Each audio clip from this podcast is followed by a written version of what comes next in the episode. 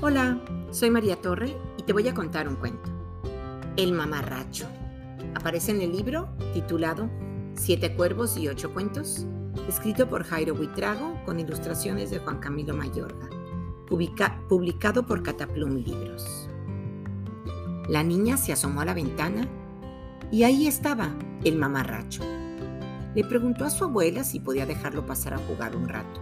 Sí, le dijo la abuela, pero tienen que rezar un ratito conmigo, ¿eh?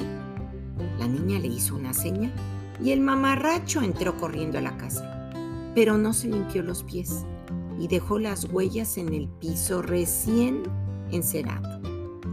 Como el perro de la abuela no dejaba de ladrarle, la niña lo encerró en el patio de atrás.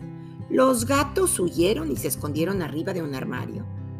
Se pusieron a rezar los tres pero el mamarracho le hacía muecas a la niña y viscaba los ojos para que se riera. El mamarracho no sabía rezar. La abuela era un poco ciega, así que no le importaba mucho el aspecto del mamarracho. Les sirvió de comer y el mamarracho derramó la sopa encima de la mesa. La niña se enojó, pero la abuela no se dio por enterada. Es una buena abuela tu abuela, le dijo el mamarracho a la niña.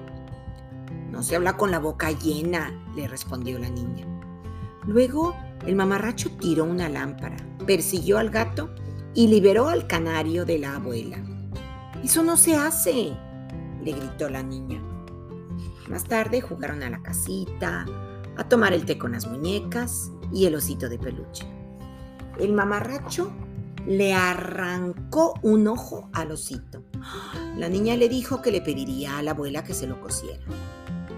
Luego, justo antes de que los padres de la niña vinieran a buscarla, el mamarracho salió por la ventana y se fue. Los padres llegaban en las noches porque trabajaban hasta muy tarde y siempre tenían mal humor. Pero extrañamente, esa noche estaban sonrientes. La abuela les entregó a la niña muy bien abrigada y los padres le dijeron, desde mañana ya no traeremos a Eugenia porque nos han dado vacaciones. Se subieron a su coche y los tres se despidieron con la mano.